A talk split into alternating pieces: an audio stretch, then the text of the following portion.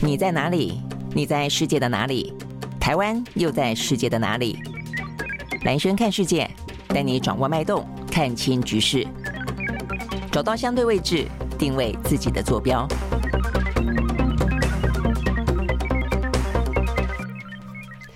大家好，我是兰轩啊，欢迎收看今天的呃兰轩看世界。好，所以呢，呃，最近这几天的话呢，这个地缘政治啊，这个越来越加的呃紧绷而敏感啊，所以呢，越来越多的呢密会啊，这个秘密访问都在这几天呢发生啊，所以呢，在昨天啊，大家谈到最主要的新闻是布林肯啊，这个美国的国务卿布林肯跟中国的外事。外事室的主任啊，这个王毅两个人呢，在德国的慕尼黑的安全会议的场边，呃，秘密啊，这个会议啊，那谈到了呃过去这段时间的间谍气球事件，那么也特别提到了双方的话呢，呃，这个话语当中，呃，这个其实语带尖锐啊，各自的立场呢都踩得蛮硬的。那当中的话呢，尤其中国大陆方面对于啊这个呃美方啊这个部分认为说，他们其实呃没有如预期，先前已经表达过遗憾了，就竟然。的话还这么高调的啊，然后呢用。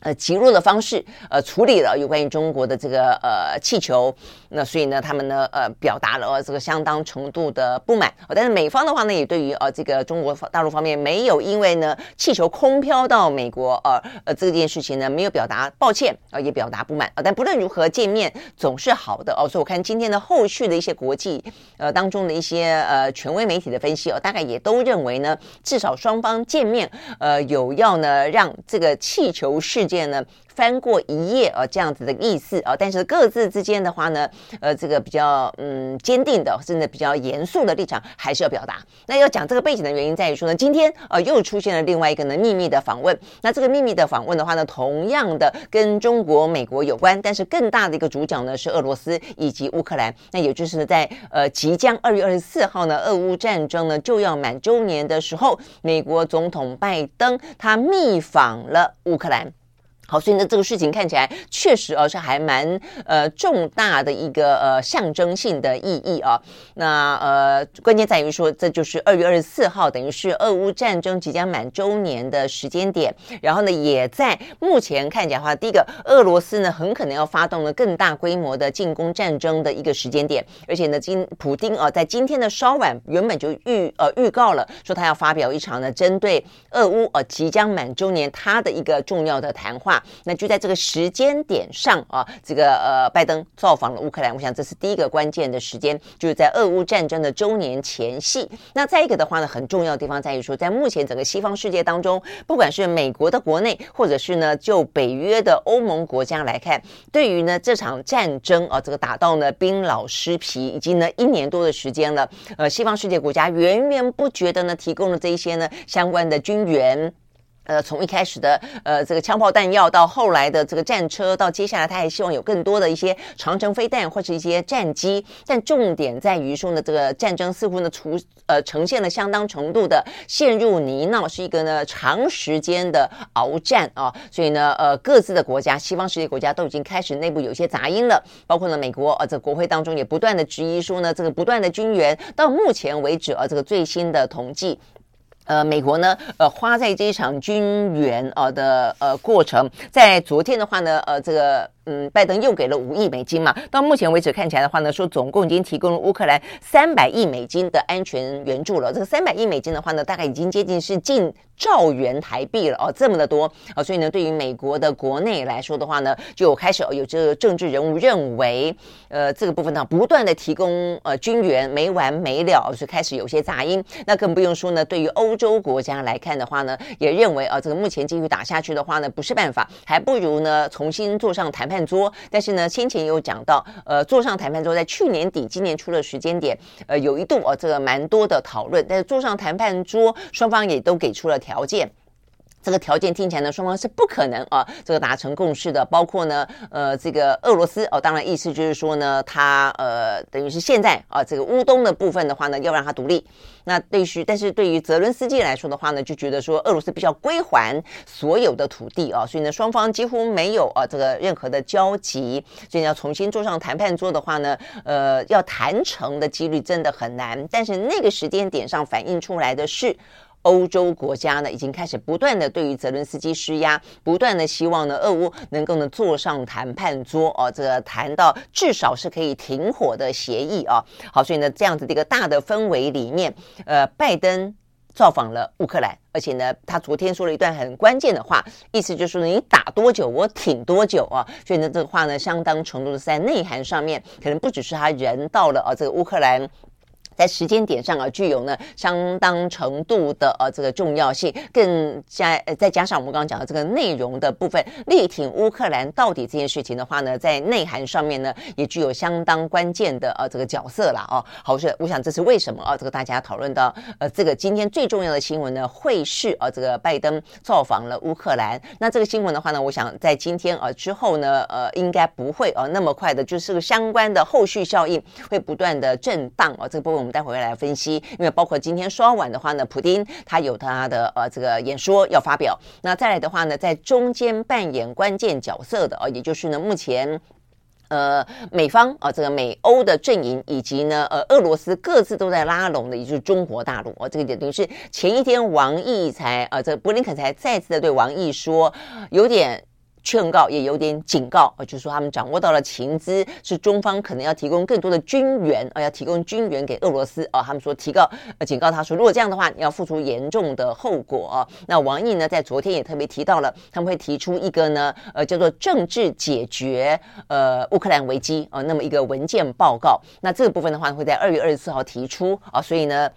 现在拜登已经摆明了哦，就如果说俄乌的背后各自有美方跟中方的话，那么呢，这几个啊，这个多方啊，他们各自呢在。呃，二月二十四号的俄乌战争的周年，他们在这个部分的话呢，会继续的支持打下去，还是呢会给足够的压力让他们坐上谈判桌？那坐上谈判桌的话呢，他们又各自扮演什么样的角色？我相信啊，这个除了俄乌两个国家之外，背后的美中哦是非常的重要的。好，所以等于是现在呃，拜登已经先把他的牌给打出来了，他就继续挺乌克兰打下去啊，所以他再次的承诺呢，要给五亿的美金。那除了他之外的话呢，昨天日本岸田文雄呢也说他要给。五十五亿美金啊，所以呢。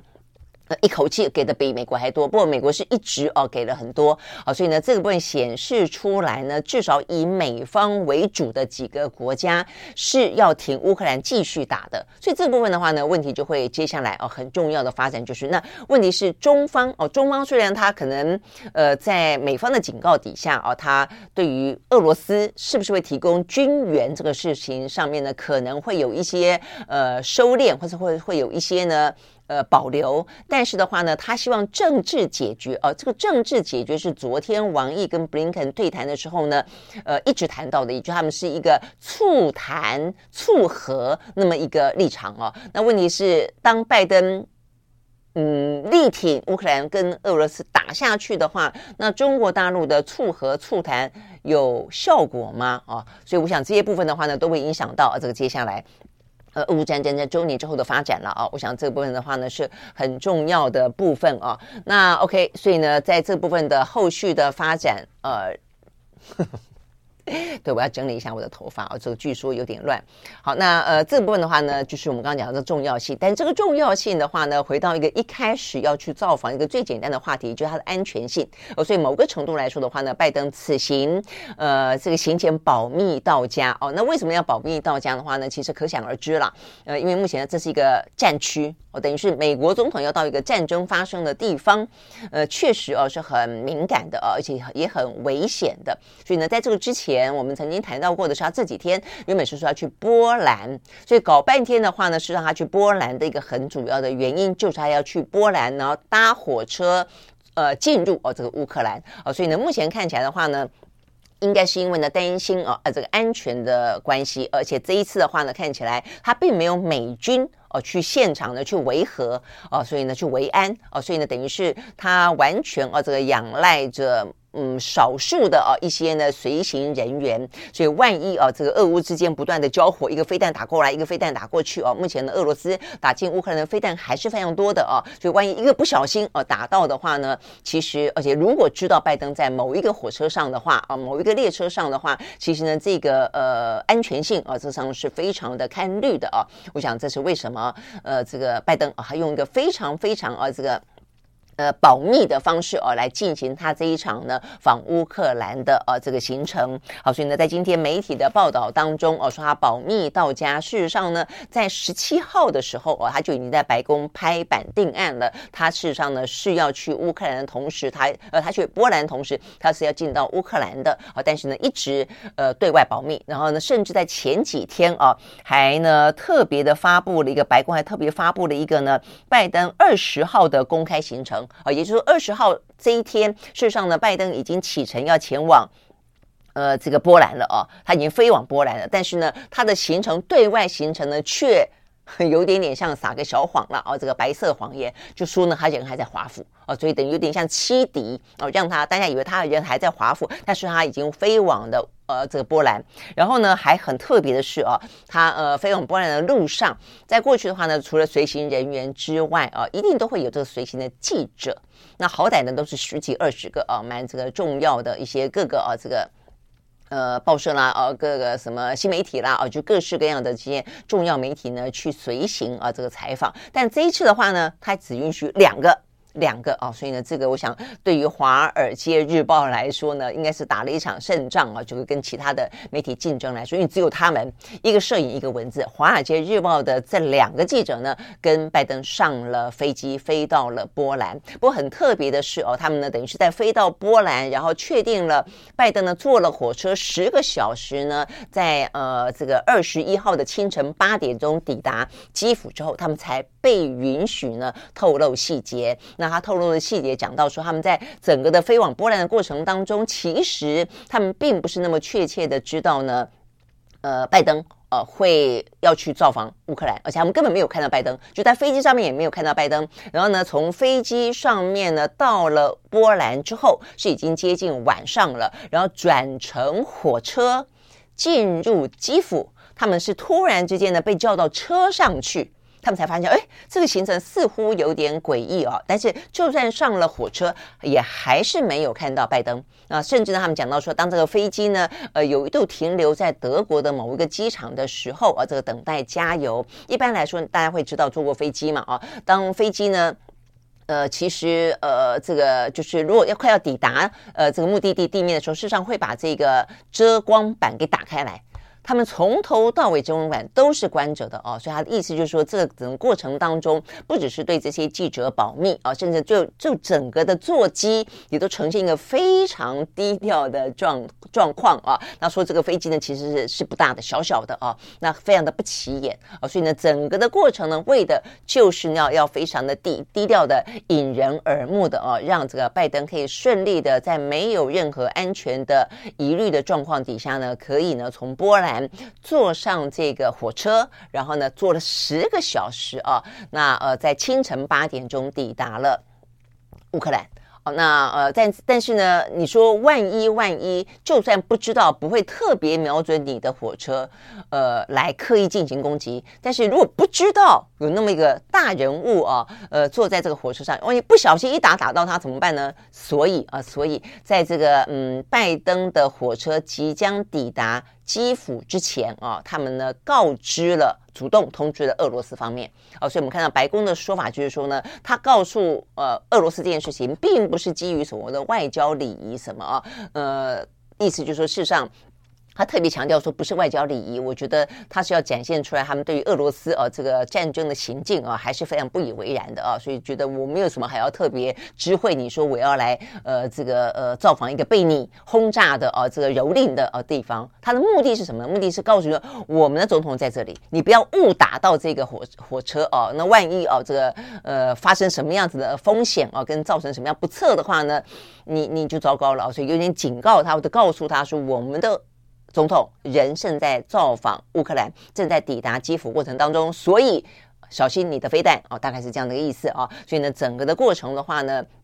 就是这么的呃敏感啊，这么的隐秘，这么的呃这个提前啊，处处的设防，几乎随口随口不绝口不提哦。他们就讲到说，呃，拜登不敢，不但是这个记者啊，这个整个的计划。呃，在白宫啊，这个官员当中的话呢，包括国防部五角大厦说，也只有少数官员知情。OK，好，所以呢，整个事件的话呢，是在这样的一个状况底下谋划的哦。那我想呢，很明显的是，他有这么重要的一个行程，当然就是要展现对于乌克兰的支持啦。啊，我们刚刚一开始就讲到了，因为呢，目前看起来的话呢，其实不少的西方世界国家，包括美国自己的内部哦，包括他的盟友呢，都有些动摇。呃，即便说呢，对于欧盟来说的话，呃，俄罗斯啊，这个等于是入侵啊，乌克兰对他们来说有相当大的一个安全的。威胁跟疑虑啊，但是呢，是不是要继续打下去哦？他们也事实上呢，也都有很多不同的杂音哦。所以呢，在这样的关键的时间点上，拜登飞到了乌克兰，展现了对于泽伦斯基的支持哦。所以今天的话呢，你会看到非常多的各式各样的媒体，我相信啊，不管是呢拜登跟这个呃泽伦斯基漫步在基辅的街头啦，呃，不管是他们坐下来谈话啦，不管是他们在什么样的场合，这个两个人的合影照片应该是呢处处可见啊啊，就是啊，这个拜登要。释放出这样的一个讯息，就是在二月二十六号，呃，二二月十四号，不管是呢，俄罗斯打算展开什么样的攻击行动，呃，他对于呃乌克兰的力挺，而、是不会动摇的。OK，好，那呃这一场呢，闪电的访问啊。呃，这个大概只进进行了五个小时哦，所以呢，现在在我们啊这个谈话的时间点上，他已经呢，呃，又回到了呃这个波兰啊，回到了波兰，继续进行他原本啊要来要做的访问了。好，所以呢，这是有关于拜登的行程。那呃，对于呃泽伦斯基来说，他当然非常欢迎啊这个拜登的到来啊，不用讲，他就说呢，对于乌克兰来说，他是一个非常重要的一天啊。他说呢，呃，这个是极具象征意义的一天，因为这也就是俄罗斯全面入侵乌克兰的第三百六十二天。我们在自由的国家和首都当中接待了我们最强大的盟友美国总统的来访，我们跟他谈论了乌克兰的未来，谈论了两国的关系，谈论了全欧洲乃至于全球的民主。他说呢，这个指标说明了乌克兰有多么的强韧，而且呢，对于这个世界来说有多么的重要。那呃，OK，所以接下来的话呢，当然。这个泽连斯基就是表达哦，这个对美国的感谢，那也确信啊，这个他们的民主跟这一场呃，对于呃俄罗斯入侵的的呃奋战啊，要再继续下去。好，那所以呢，他说，呃，我们现在所需要的只有决心。我觉得他这个话也是在说给一些欧洲的盟友听嘛，就要有决心。他说呢，今天我在拜登总统跟美国的身上看到了这样的决心，就是呃，奋战到底、抵抗到底的决心了啊。好，那所以呢，这个部分当然可以看得出来是拜登跟乌克兰跟透露出来的一些重要的政治讯息啊。那只是回到就战争的本身来说。OK，好，所以呢，当美美方啊释放出这么呃这个呃强劲的鲜明的讯息，就继续打下去，打多久停多久。那也包括呢呃这个实质上的呃这个军援又再次的到位了五五亿，以及呢这个日本的五十五亿美金啊。那所以到底呃这场战争还要打多久？二月二二月二十四号啊将会怎么样的啊这个进行一场呢可能的进攻或反攻？我觉得真的是还蛮让大家可以屏息啊。屏息以待的。那当然，今天呃稍晚啊，普丁会怎么样子来谈论啊？这个即将到来的二月二十四号，他们所发动的这所谓的特别军事行动，也就是所谓的入侵侵略的行动啊，呃，要怎么样的继续或者怎么样的结束？我想这件事情真的是非常非常的重要啊。好，所以呢，就目前来看的话，呃。有美国这样表态之后，我看这个欧盟哦也很难哦，这个大门的主要的国家了，应该也就是继续下去了哦。所以我们看到呢，呃，除了呃这个美方呃拜登的这个行动之外，二月二十四号当天啊、事实上呢是美国在呃亚洲最大的代理人，也是日本。日本的话呢，岸田文雄昨天说，他要在二十四号当天啊、这个要举行一场呢 G7 工业国的领袖哦、跟这个泽伦斯基的线上会谈。好，所以呢，这个是。呃，这段时间以来啊，这个 G7 的领袖第一次举行这样的一个线上会谈，就是决定在那一天，就二月二十四号那一天啊。所以如果说呃那一天俄罗斯发动什么样的一个大规模的战争的话呢，就会有一个非常的及时的立即性的一个呃 G7 跟乌克兰之间的线上会谈正在进行。好，那所以呢这个部分的话呢，当然呃岸田文雄的说法就是说呢，他会担担任会议主席，所以呢就是确认啊这随时的。呃，就是不但是现在呃决定要开这个会议，连二十号当天就是用什么样的方式啊，就是支援乌克兰，向国际社会呢展现 G7 的团结。OK，好，我想这个部分的话呢是。那包括岸田文雄所透露出来的哦，那再来的话呢，就是说我们刚刚讲到，在欧盟的里头，事实上有些国家已经觉得说，呃，不管是就战争的本质来说也好，还是说就这个胜跟败之间也好啊，或者说大家要付出的多大的代价也好，其实都会认为呢，呃，谈判未必会是一件坏事啊。包括法国啊，所以呢，法国总统马克宏啊，呃，日前才表示啊，他呼吁啊，这个乌克兰其实可以考虑啊，跟俄罗斯呢展开对话。他这个话。他在去年啊，这个呃也谈过哦，但是在今年等于是过了我们这个年，他也再谈一次啊。但是呢，就在呢拜登啊这个访问乌克兰前后，泽伦斯基话都讲得很白，他直接说跟俄罗斯谈判是一件浪费时间的事哦。那我想这个部分等于是。呃，欧盟内部啊，若干主张和谈的声音啊，一方面呢直接被泽伦斯基反驳了，二方面也在拜登啊以实质的行动表达了对于呢呃这个乌克兰继续奋战的支持。OK，好，我想这个部分啊，呃还要能够谈和谈吗？所以呢，这是我们接下来这个问题了，那就是第一个，普丁哦，他会接下来怎么说？再来一个就是中国大陆，因为中国大陆的话，我们昨天才说，呃，王毅已经透露出这个这个讯息了。二月四号，二月二十四号当天，呃，中国大陆方面他们会提出一个叫做呢政治解决啊，政治解决乌克兰危机的文件。那他们的政治解决就是呼吁啊，希望能够促谈，希望能够和谈啊。但是摆在目前眼前这个状况的话呢，呃，还能够。促谈和谈下去吗？啊，而且我们现在也讲了，事实上对中国大陆来说，它虽然一直表明着啊是要促谈的，但是它并没有有太多的直接的行动，哦，所以我也很好奇了啊，就是说二月二十四号，除了又是一个文件啊，这个文件宣示了它一个政治解决乌克兰危机表达啊，这个就是中国大陆啊希望一个。呃，他们当然有几个针对俄乌战争的这个呃不断重复的前提啦。第一个就他们是呃坚决主张呃这个维护领土的呃主权的完整啊，所以意思就是说呃有关于呃乌克兰的哦、这个领土的问题呃主主权的问题或者俄罗俄罗斯的主权问题都不。不容哦，这个外国势力来干涉啊。那再一个就是说呢，针对战争这件事情，他们永远都觉得说是要付出很深痛的代价的哦。所以呢，打不赢啊，也打不得啊，这个是中方的态度哦。但是因为他这个态度基本基本上也有自相矛盾的地方啦。比方说，他强调主权，那问题是现在俄罗斯正在侵犯乌克兰的主权，那怎么说呢？哦，那所以。总而言之哦，所以对于中方来说的话，就是非常的勉为其难的哦，这个在拿捏一个呢，呃，又不失呃挺这个俄罗斯他的老兄弟，但是呢，又不至于过度的呢主张战争哦，然后让自己陷入一个呢未来会被指指点点的那么一个危机哦。但是呃，如果除了只是说之外，没有任何的行动的话，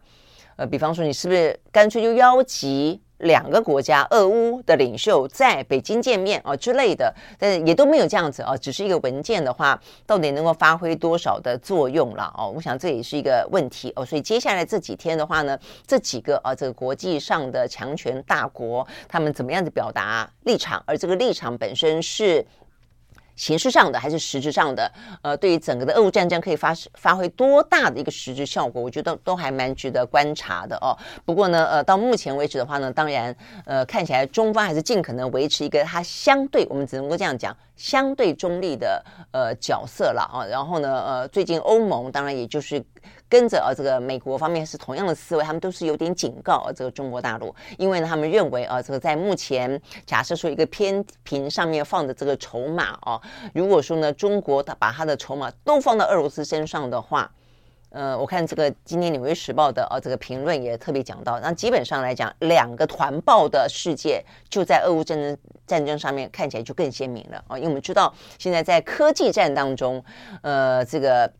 美国跟中国是各自两个啊，这个集团对抗的蛮明显的啊。但是在俄乌战争当中，因为中国大陆还没有那么明显的选边站，事实上我们当然知道还是偏向俄罗斯哦，但是它至少维持一个我们刚刚讲到的政治姿态哦，没有那么强烈选边站。如果说它真的提供军援给俄罗斯哦，那就是呢，呃，欧洲的国家这两年也是啊，不断的特别提醒跟警告的。如果这样子的话，那那就是代表你选边站了。那么欧战这场欧战。就会成为第三次世界大战哦。所以这两天我们看到呢。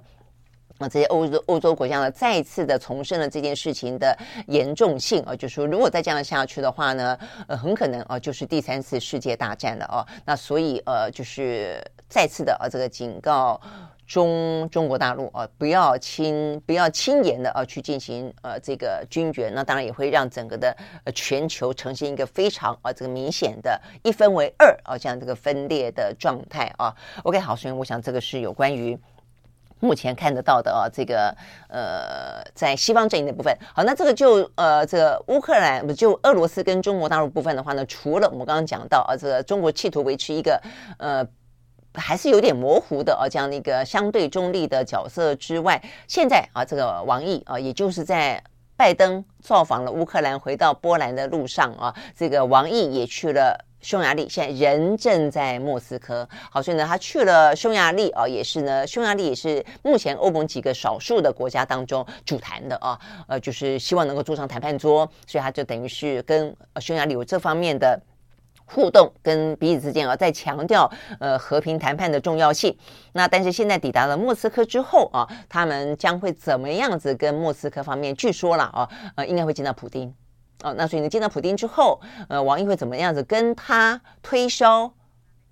中国大陆所提出来的政治解决乌克兰危机的文件？哦，那问题是，如果他呃建议普丁和谈，普丁会接受吗？哦，但是问题是，中国大陆呃，这个对于俄罗斯的分量啊，比起西方世界国家建议建议莫莫斯科当然是很不一样的哦。所以到底他见了面之后会谈什么，会发挥多少的效果？哦，那这样的一个。中国大陆的呃一个算是目前双方都在喊打了，包括现在连拜登最新这个动向，也就是继续打哦。所以呢，目前看起来非常呃独特的呃这个一个存在少数谈和的呃这个重要的国家，中方它可以扮演多大的角色？我想这一两天的话呢，呃会是一个观察的关键啊，也就是在中国对于俄罗斯的影响有多大啊？他愿意尽多大的心力？而普丁会怎么样子？呃，硬硬买单吗？哦，那买单会不会觉得很糗，摸摸鼻子吗？还是呃有什么样的呃后续的发展？我觉得这个东部分真的就是非常的微妙，很值得观察了哦。OK，好，所以呢，这是有关于呃目前呃这段时间从中美的间谍气球到呃这个拜登的呃密访啊，这个乌克兰呃这个国际的地缘政治啊，目前看起来的话呢，呃嗯，依旧的啊是在一个蛮。紧绷，而且呢，正在啊这个不断的角力拉锯，呃，而且下棋呃的过程当中。好，那讲到下棋的话呢，中国大陆哦，显然的在这一次即将到来的二月二十四号，呃，俄乌战争的前夕，他有一个对于乌克兰的想法哦，而且直接的要去跟普丁做一个表达。那另外的话呢，对于美方呢，哦，美方的话呢，看起来啊，这个王毅在昨天跟布林肯呃双方你来我往互呛的。呃，这个立场啊，实际上背后是有个非常强大的而完整的论述的哦。这个论述的话呢，在昨天，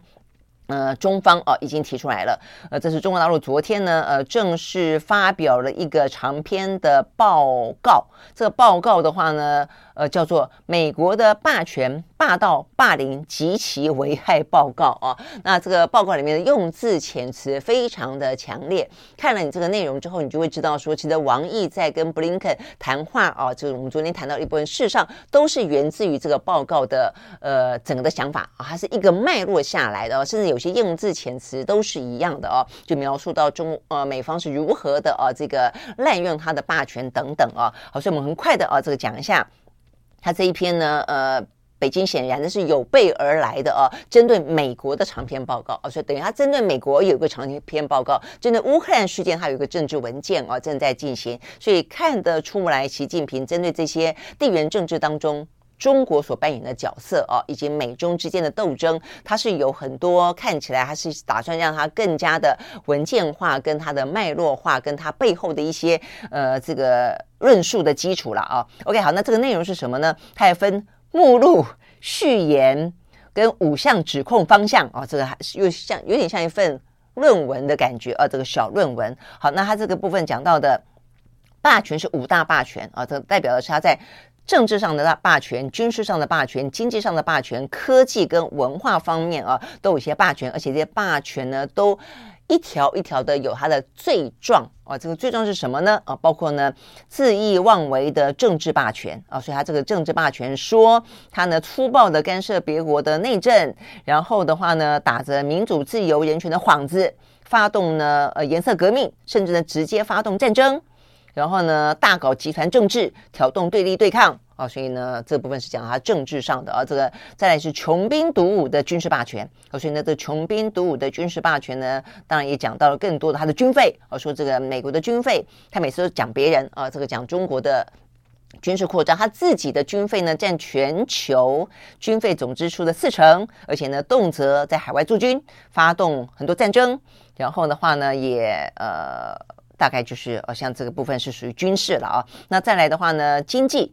巧取豪夺的经济霸权，那讲到的是美国借助美元作为最主要的国际货币地呃货币的地位啊，获取一些利益，用经济胁迫的手段打压对方。那我想打压很多的是他们认为是中国大陆啊。那尤其是在科技的霸权当中最明显了。他就说呢，呃，这段时间啊，感受到了。呃，美方呃在高科技的领域呢，大搞垄断打压，阻止其他的国家呃科技跟经济的发展，呃追打着具有国际竞争力的中国大陆的高科技的企业，将一千多个中国企业列为各式各样的制裁清单，所以呢是等于是把科技问题给政治化、武器化、意识形态化啊。当然，它中中间讲到包括像是华为啦、中兴啦等等啊，TikTok 啊都是。